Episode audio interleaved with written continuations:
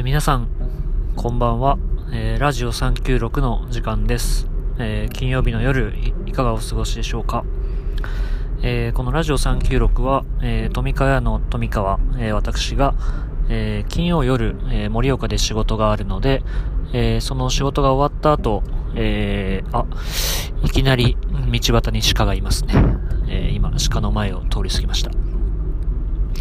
え、今ちなみに手話町、えー、あたりです。えー、話を戻しますが、えー、ラジオ396っていうのは、えー、盛岡から遠野に、え、帰る、え、道はですね、あの、国道396号線という、え、ところを、え、通りながら帰るので、まあ、その時間を、え、利用して、え、この、え、ポッドキャストを、え、録音しております。で、え、毎週、まあ、仕事の話とか、まあ、いろいろそういったものを、あの、とつとつと、えー、一人で語っていくっていうようなコンテンツになります。えー、今日はあのー、11月6日ですかね、えー、金曜日の夜、えー、まあ、例のごとく盛岡から今遠野に、え、帰っております。えー、まあ、一週間ちょっと疲れましたね、今週は。あの、いろいろこう、まあ、バタバタと、え、しつつ、え、まあ、なんとか金曜日を迎えたなという感じでありますが、あの、今週、えっ、ー、と、月曜日はですね、あの、富川屋歓迎会をしておりました。で、えっ、ー、と、11月からですね、えっ、ー、と、メンバーが、あの2人、え増えまして、えっ、と、1人は、え大学4年生の、えキクティンという女の子が、え東京から、え引っ越してきてくれまして、えっ、と、卒業までの3月、えまでの、え間、えっ、と、遠野に、え住んで、えー、フルタイムで富川屋で働いてくれるっていうことになりまして、えー、今、あの、活動してくれています。あともう一人は、えっ、と、吉野さんっていう、えー、釜石に住んでらっしゃる方ですが、えっ、と、今、富川屋で、えー、やっている授業の、えー、考えて動かす学校っていうプランニングとプロデュースの、えーと、ノウハウをお伝えする、えー、授業の、えー、まあ、担当というか、まあ、営業だったりとか、えー、開拓っていうところを、えー、お願い、えー、しようと思っておりまして、え吉野さんに入ってもらっております。で、えっ、と、そうですね。なので、まあ、あの今週月曜日は、まあ、歓迎会をして、え頑張っていくぞっていうのをちょっと新たに、えまあ、メンバーで美味しいご飯を食べながら、え過ごしておりました。やっぱりあの こうやってこう人が増えていくっていうのはすごい、あの、嬉しいですし、まあ、気が引き締まりますね。で、やっぱり、まあ、毎回思うのは本当世の中の社長、本当すごいなっていうのを思いますね。やっぱりなんであんなに人をたくさん雇えるんだろうっていうのをめちゃくちゃ思いますが、まあ、やっぱり、あのー、そうですね。それだけこう、あの、人を、まあ、あのー、食わせていくための、えー、事業作り、え数字作りっていうのは、まあ、社長の、えー、役割なんだなっていうのを思ったりします。あのまあ、その社長ってすごい言い慣れ、言い慣れないというか、あの、言われ慣れないんですが、最近あの、銀行に借り入れの、あの、相談で何回か通って、あの、社長様って呼ばれるんですよね。あの、代表やってると。非常に違和感ありますね。社長様ってなんか。はい。まあ、あの、どうでもいいんですけど、その話は。という感じで、えー、今週やってまいりました。で、ラジオ396、えー、今日第4回目ですね。えー、行きたいと思いますが、ちょっとまあ本当は今日はあの話そうと思っていた内容があったんですが、えっ、ー、と今から30分前ぐらいですかね、あの前職の先輩からあの電話がありまして、まあいろいろちょっと話をしていた時にですね、あのラジオ聞いてるぞと。あのー、第3回目のあのー、まあ、今僕がどこかに就職するとしたら、どこ論っていうのを、あの、第3回目お届けしまして、あの、まあ、岩手県内のこの企業に入ったら、えー、こういうことができるかなとか、この企業で、あのー、今、富川が入ったら、まあ、こういうことできたらいいな、みたいなことを、あのー、まあ、とつとつと話していたんですが、まあ、それを聞いた先輩がですね、もうあれ、もう営業やん。っていうあのツッコミをいただきまして、えー、まあ、営業としては、あの、発明というか、新しい営業の仕方を、お前は発明しているっていうことを、なんか、言われてですね、あのまあ、僕もですね、あの前回ちょっと話しながら、これ途中から営業っぽくなってるなっていうのはちょっとやや、うすうす気づきながらですね、ちょっと話はしていました。あの、もともと全然、あの、なんていうんですか、まあ、暇つぶし的な感じで始めた、あの、テーマなんですよね。まあ、今、やっぱり自分の会社を経営してるので、まあ、どこかに就職するって今ありえないわけですが、まあ、例えば〇〇っていう企業で、まあ、僕が入るとしたら、まあ、こういうことができるかな、みたいなことを話してるって、まあ、やっぱりなんか営業、えまあ、聞く人が聞いたら営業に聞こえるんだなっていうのをちょっと思いましたね。で、その先輩から言われた、まあ、もう一つのことがですね、あの、なんか岩手県内のことだけじゃなくて、あの、なんか、あの、まあその先輩東京なので、まあ東京の人はわかるような、なんか企業、まあ大企業版っていうのを、もうやった方がいいっていうのをちょっと言っていただいてですね、例えば国のなんとか庁みたいな話とか、電通とか、みたいな話をちょっとしていただきまして、なるほどと。あのー、本当は第4回目話そうとしてたテーマがあったけど、まあ、そういったきっかけがあったので、ちょっとこの第4回目、えっ、ー、と、もう一度ちょっとあの、今就職するならどこ論の、えっ、ー、と、別バージョン版っていうのをちょっと話してみたいなと思ってお届けしています。つい30分前から、あの、そういったことにしようと思っておりますが、で、まあ、ちょっとど、どこがいいかなっていうか、まあ、その、なんとか町とか全然イメージがつかないので、まあ、イメージがつく範囲で、ちょっと話してみたいとか、まあ、考えてみたいなと思うんですけど、まあ、まず一つ、まあ、その大きい企業で、えっ、ー、と、イメージできるっていうところで言うと、えっ、ー、と、博報堂からちょっと行ってみましょうか。で、あの、もともとまあ、博報堂っていうのは、あの、僕も東京にいた時代に、えっ、ー、と、まあ、ずっと常駐していてですね、あの、常駐って何かっていうと、えっと、まあ、新卒で、あの、僕はスパイスボックスっていうデジタル系の、あの、エージェンシー会社に入っていてですね、そこがあの、博報堂っていうまあ広告会社の、えっと、グループ会社だったので、えっと、まあ、4年目からですかね、えっと、博報堂本体の方に、えー、まあ、出向というか、あのこう営業、博報堂の営業局に、えっと、まあ、席を置くっていうことを、まあ、3年間ぐらいやっていました。で、えっ、ー、と、日清食品チームに、えー、ずっと、あの、在籍していてですね、あの、博報堂社内の。で、えっ、ー、と、カップヌードルとか、えー、UFO とかラオウとか、まあそういった、あの、まあ名だたるブランドの、あの、デジタル部門の、まあ、ウェブサイトを作ったりとか、まあ、SNS の、えー、企画を考えたりとか、えっ、ー、と、キャンペーン、あの、ウェブキャンペーンを考えたりとか、あと、まあ、YouTube の映像を作ったりとか、まあ、そういったことを、まあ、3年ぐらいやって、えー、いました。ので、えっ、ー、と、まあ、博報堂っていうのは、まあ、なんとなくやっぱり、あの、肌感として分かっているかなっていうのと、あと今、あの、実は金曜日に盛岡に何しに行ってるかっていうと、あの、東北博報堂さんっていうですね、あの、博報堂の東北支社の、えっと、盛岡支店に、まあ、毎週、えっと、通っていまして、まあ、そこでプランナーだったり、プロデューサーっていう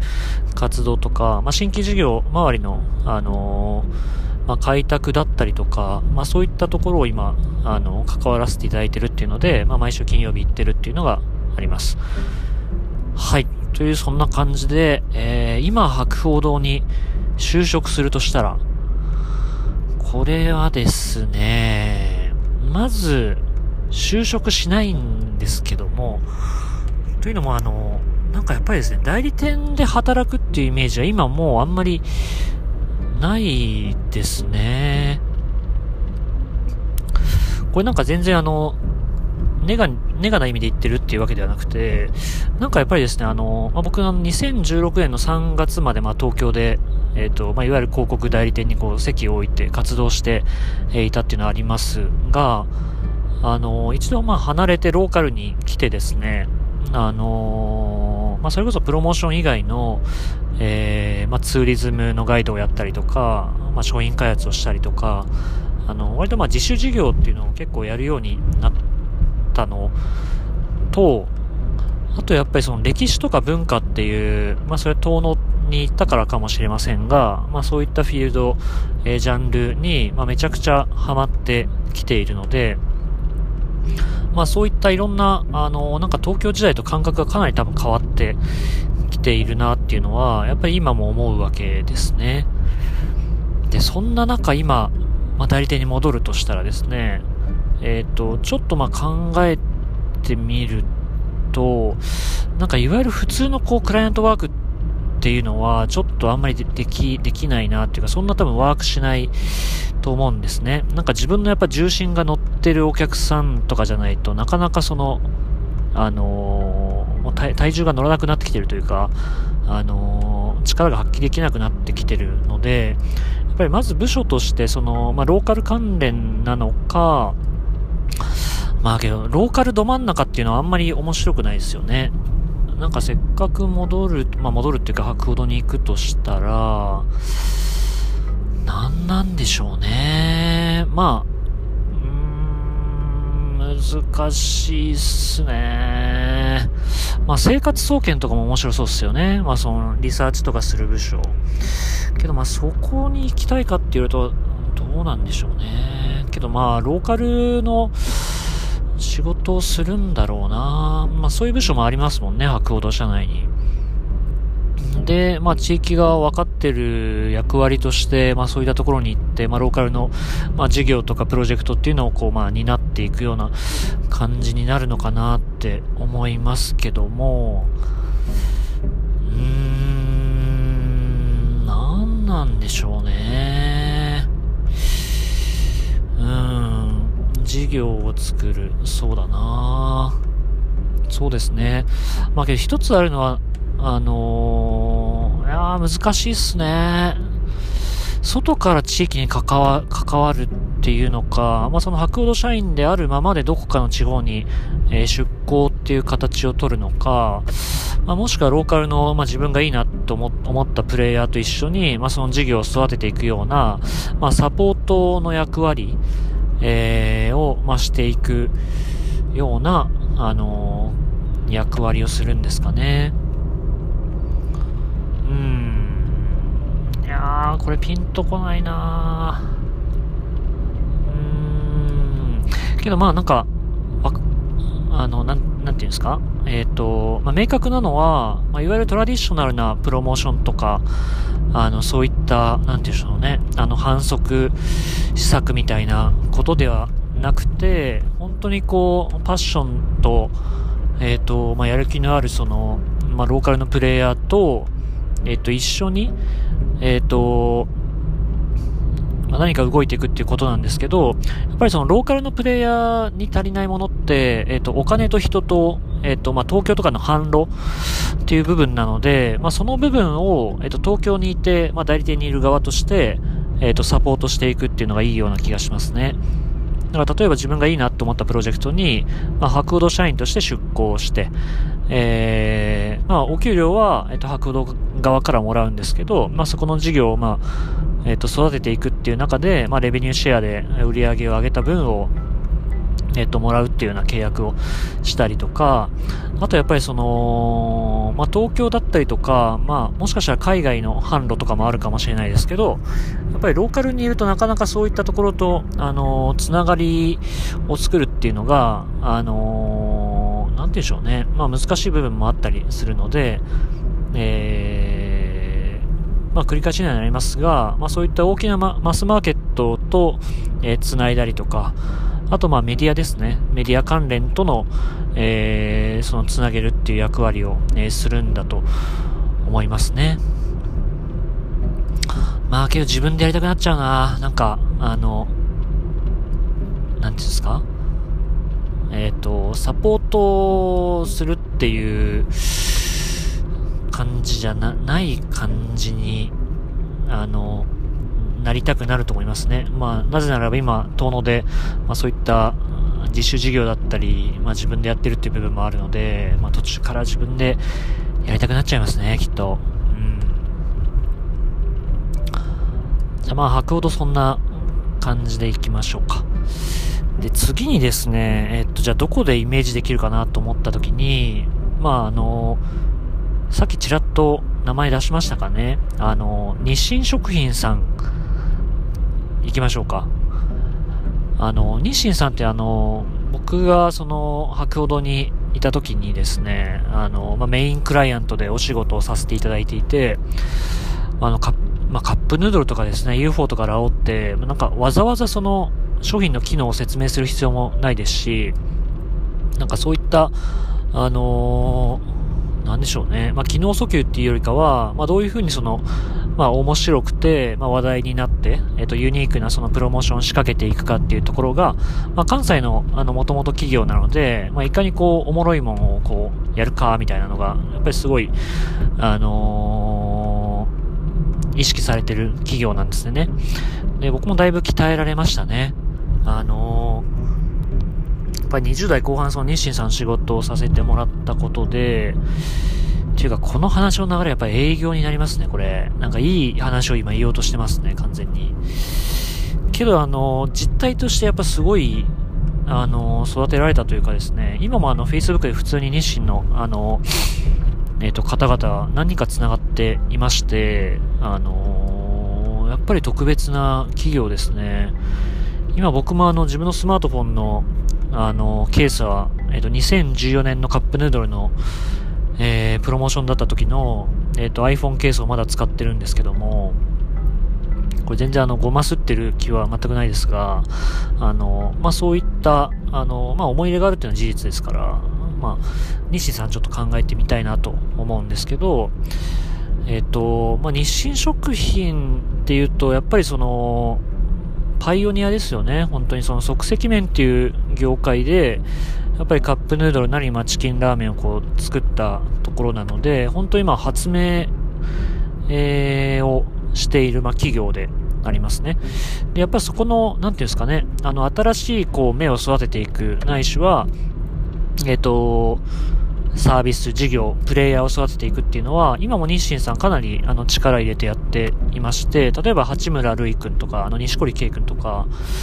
あのー、八村塁は違うか。えっ、と、西堀圭君とか、あの、えっ、と、あとテニスのあの、えっと、名前で忘れしましたね。あの、すごい勝ちまくってる、あの、女性のテニスプレイヤーいますよね。その方とか、あのー、そういったプレイヤーをこう、日清さんすごい応援されていて、えっ、ー、と、ま、まさにこう、新しい世界を開くような、あの、人たちを応援する気風であるなっていうのは、あの、本当にある企業だと思います。で、えっ、ー、と、ま、今日清さん入るとしたらですね、えっ、と、やっぱり、あの、広報だったり CSR もしくは CSV の部署に、えっ、と、入りたいって思うと思いますね。っていうのも、えっ、ー、と、1、えっ、ー、と、ブランド、例えばカップヌードルとか、どん兵衛とかチキン、えー、ラーメンとかっていうような、えっ、と、その、えっ、と、プロダクトをこう販売していくっていうところではなくて、まあ、その、今ちょっと、えっ、と、話していた流れですけど、なんか日清として、えっ、と、まあ、これからこう、あのなんて言うんでしょうね。あの、世の中を変えていくぞとか、何かを成し遂げるぞっていうプレイヤーを、まあ、支援していくような、えー、部署に、えー、配属されたいなっていう気持ちはやっぱありますよね。で、まあ、今の感覚で入るっていうことなので、やっぱりその、まあ、誰を応援したいかっていうと、まあ、地方のプレイヤーを応援したいなっていうのは結構ありまして、えっ、ー、と、まあ、いろんな本当に企業が地域ってあってですね、あの、さっきやっぱお話ししたんですけど、まあ、お金と人っていうのが、まあ、ローカルのその事業には一番足りない部分なので、まあ、そこを日清としてですね、例えば日清ファンドみたいなファンドを作って、まあ、ローカルのプレイヤーをこう、あの、支援して、まあ、育てていくと。まあ、事業のその伴走役だったりとか、まあ、初期の燃料っていうのを、えっ、ー、と、投資していくっていうような、あの、役割が、えっ、ー、と、できるといいんじゃないかなっていうのは思っていたりします。今日ですね、あのー、ちょっとさっきか、なんかなんとなく考えてた時に、ただまあそうした時の、ちょっと真面目な話しますけど、えっ、ー、とじゃあど、どうやってその、じゃあ投資した分をどうやってその日清として回収していくのかっていう、そのマネタイズの部分をやっぱり考えないと、あのー、やっぱりローカルのそういったプレイヤーをこう支援していくっていうのは、まあやっぱり実るまで時間がかかりますし、あのーまあ、通うのも大変ですよね。まあ、リモートでできる部分はあると思うんですけど、まあそういった物理的に離れてるところで、まあどういうふうに支援していくのかっていうのは結構コストもかかる話なので、あのー、まあそこのマネタイズの部分をちゃんとクリアにしてあげないと、えっ、ー、と、まあ上の、えー、社長とかはですね、まあ GO を出さないと思うんですね。で、じゃあ、あのそのどこで、まあ投資の分回収していくかっていうところですが、なんかやっぱ思ったのはですね、えっ、ー、と、まあ、ローカルの、例えば、まあ、島の、まあ、どこでもいいんですけどね、あのー、例えば、僕も今、あの、インバウンドの復興庁のちょっと仕事に関わらせていただいていまして、えっ、ー、と、まあ、岩手の、え、インバウンド向けのツーリズムを今新しく、えっ、と、作っていて、えっ、と、もう、えっ、と、ほぼリリースされてるんですけども、えっ、ー、と、岩手ザ・ラストフロンティアっていうプロジェクトが、えー、まあ、公開されています。まあ、もうちょっと後に、まあ、大々的に発表することになるかなと思うんですけど、なんかですね、思うのは、その、ローカルを、えっと、深掘れば深掘るほど、なんかグローバルに耐えうる強度が出てくるなっていうのを、すごい思うんですね。で、そういった、まあ、例えば岩手だったり東北っていう、まあ、歴史的には、あの、ずっと敗者だった、えー、場所だったからこそ、えっ、と、表の歴史からはこう隠れていた、いろんなその、えっ、と、文化だったりとか、信仰だったりとか、え、生き抜く知恵みたいなことが、やっぱり東北っていうその、あの、ある種ミステリアスだったり、その不思議な感じだったりとか、まあそういったところにこう秘められてるわけなんですが、なのでまあ今回そのインバウンドの事業っていうのも、まあそこをこう逆に、あの、逆手にとってですね、まあだからこそと、あの、ごめんなさい、えっと、岩手に、えー、来る価値があるんじゃないかっていうのを、えっ、と、企画の中でも、まあ、軸にしてですね、あの、ツーリズム展開をしようとしてるんですけど、あのー、だからまあ、えっ、ー、と、そういう例えば日清さん、まあ、日清さんじゃなくてもいいんですけど、なんか大きなその大企業がローカルにその投資するっていうのは、えっと、インバウンドを、えっと、視野に入れた、えっと、マネタイズっていうのを、まあ、考えるっていうことが、なんかその投資の一個の、まあ、答えになるんじゃないかなと思っていまして、例えば日本酒とかもそうですよね。あのー、そういった、あのー、グローバルに耐え、耐えうる強度えっ、と、しっかりそこで稼げるようなものっていうのを、えっ、と、イメージしながら、えっ、と、ローカルにある、まあ、原石を、えっ、と、ひたすら磨いていくっていうことは、なんかあのまあ、これからの時代ですね、えっ、と、考えてもいいんじゃないかなっていうのはあります。まあ、すでにまあ、実践している企業もたくさんあると、まあ、たくさん、たくさんなのかな？あのあるような気はしますが、あとはまあ、あの、別にわざわざ言うあれはないですけど、まあコロナの状況次第なところが、まあ往々にしてあるので、まあそれはそれとして、まあ当然考えないといけない話ではあるんですけども、なんかやっぱりそのローカルに、その、えっと、コミットする意味っていうのは、やっぱりその、まあ、グローバルに頼る強度が出てくるっていうことなんじゃないかなっていうのは、なんとなくやっぱ思うんですよね。なんか逆にそういう方向性で考えていかないと、なんか地方の生き残りっていうのは、どうなんでしょうね。難しい部分もやっぱり出てくるんじゃないかなっていうのは、まあなんとなく思ったりしますね。うん。まあ今あの、そうだな、これね、やっぱ話してるとなんかやっぱ自分のことを営業してる感じになりますね。まあしょうがないか。今ですね、あのまあ、某結構大きな企業のお仕事ささせていただくかもしれずですね、ずっとまあ、あの企業の方とやり取りしてるんですが、えっ、と、まあ、ある程度大きいホテルとか宿の、えっ、と、仕事をちょっとさせていただくかもしれなくて、やっぱりそういった、あのー、場所もですね、えっ、と、あの、まあ、今マイクロツーリズムっていうキーワードがありますが、あのー、まあ、遠くから人を呼ぶんではなくて、まあ、地域住民も含めた、まあ、近い人たちから、えっ、ー、と、その宿ないしはホテルを、えっ、ー、と、使ってもらおう、あの、知ってもらおう、あの、触れてもらおうっていうのを、えっ、と、まあ、提唱されていてですね、あの、星の屋の、えっ、ー、と、まあ、代表の方とかが、あの、まあ、マイクロツーリズムっていう言葉使われて、えー、から一気に広まっていますけども、まあ、コロナっていう、まあ、ところで、まあ、どういうふうにその近場の方に、えー、プロモーションしていくか、コミュニケーションしていくかっていうところが、あの、テーマとなっている中で、えっ、ー、と、今、まあ、あの、ご相談いただいている企業さんと、えー、まあ、そういった視点で、えー、考えていたりするんですけど、ただまあ、あの、まあ、さっきの日清さんと同じような話で、じゃあその、えっ、と、宿ないしはホテルが、えっ、と、地域の方々と、まあ、コミュニケーション、えー、何しろこう、ピ、あの、プロモーション、地域の方々向けのですね、あの、コミュニケーションとかプロモーションやっていく、その先の、えっ、ー、と、マネタイズ、その、キャッシュポイントっていうか、その、お金を上げる場所がどこなのかっていうところを、まあ、ちゃんと明確にしないと、なんかただこう地域貢献してるだけで終わっちゃうと思うので、なんかそこもやっぱりその地域の、えー、と資源っていうのを、まあ、磨きながらですね、まあ、それをこう、えっ、ー、と、フックにしながら、えー、武器にしながら、まあ、新しいところからお客さんをこう引っ張ってくるっていうようなことが、あのー、まあ、それちょっとまあ、マイクロツーリズムから、ずれるかもしれないんですけど、なんか、あの、大事なポイントかなと思ったりしてますね。という、えー、だいぶちょっと話が膨らんでしまいましたが、そういった、まあ、僕は今、えっ、ー、と、もともと関わっていたというかですね、クライアントだった日清さんに、えー、入るとしたら、えー、そういったことをやっていきたいなというふうに思うと思いますね。けどやっぱりですね、あの、自分でやりたくなっちゃうんですよね。というのは、まあさっきの白鵬堂じゃないですけど、そういった話になりがちですね。うんというところで今26分話してきました。あのー、なんか、だいぶ今回ちょっと真面目な話をしちゃいましたが、本当はあの、第4回何を話そうかと思ってたかというと、あの、肩書き論っていうのを話そうかなと思ってたんですね。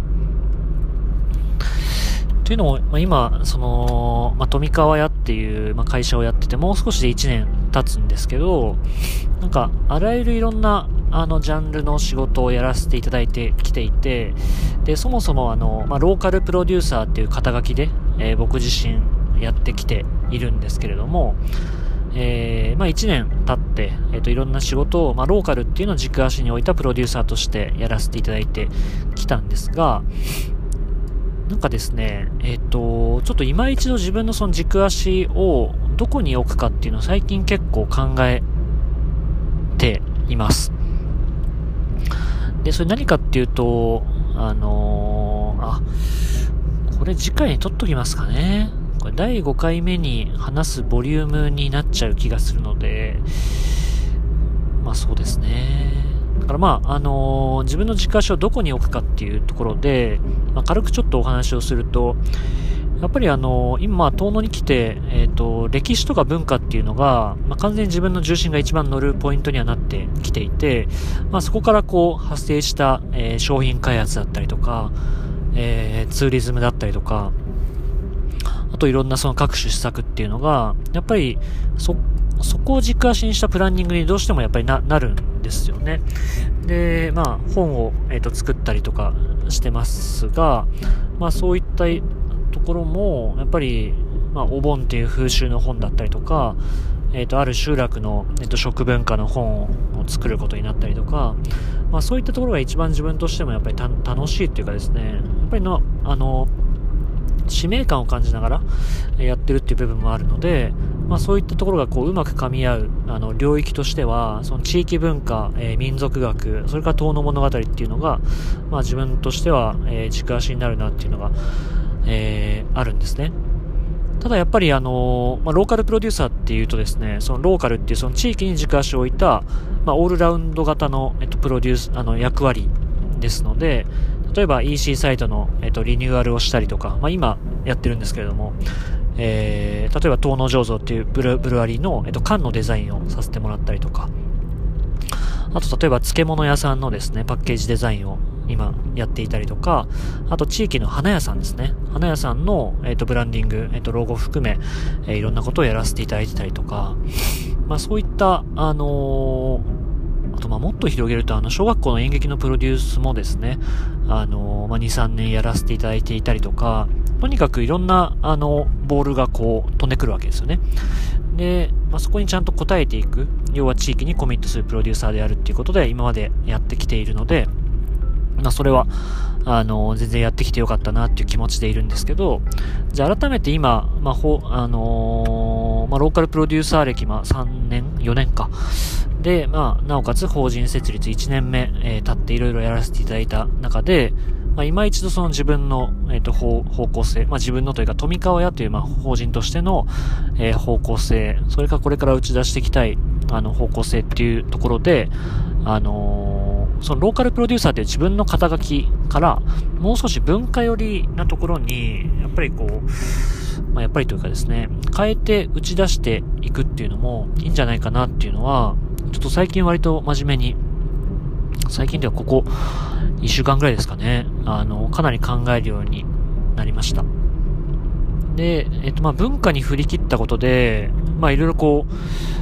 えー、お断りする仕事っていうのももちろん出てくると思うんですけども、まあ、とにかくやっぱり、えー、そこの軸足をしっかりして、そこに注力するっていうのを、あの、今やっぱりやった方がいいなっていうのをちょっと感じていますね。で、その先にどういう風な仕事が生まれていくのかとか、あのー、やっぱりやってみないとわからないところあるんですけども、まあ一度もう完全にそっち側に文化寄りに、まあ、振り切って、まあ肩書きないしは、えー、自社の事業領域っていうのを、え、ー、と、打ち出していくっていうのも、えっ、ー、と、2021年っていう1年間、ちょっと取り組むことも、えー、いいんじゃないかなっていうのを、まあちょっと、本当は第4回目、えー、話そうとしていたりしました。まああのー、第5回目、そうですね、肩書き論の続きをちょっと今お話ししたようなことをお話しするかもしれませんし、また、えー、開始30分前に誰かから電話が来て、えー、そのテーマを拾ってお話しするかもしれませんが、えー、そんな感じで、え第5回目、えまあ、どんなお話をするかっていうのをちょっとお楽しみにしていただけたらなんて思います。えっと、おかげさまで、あの、ラジオ聞いてるよっていう、あの声いただきまして、あの、非常に嬉しく思います。あ、この方が聞いていただいたんだ、いていただいてるんだとか、あ、恐縮ですみたいなことを、あの、割と最近あるんですけども、えー、これからもですね、えっ、ー、と、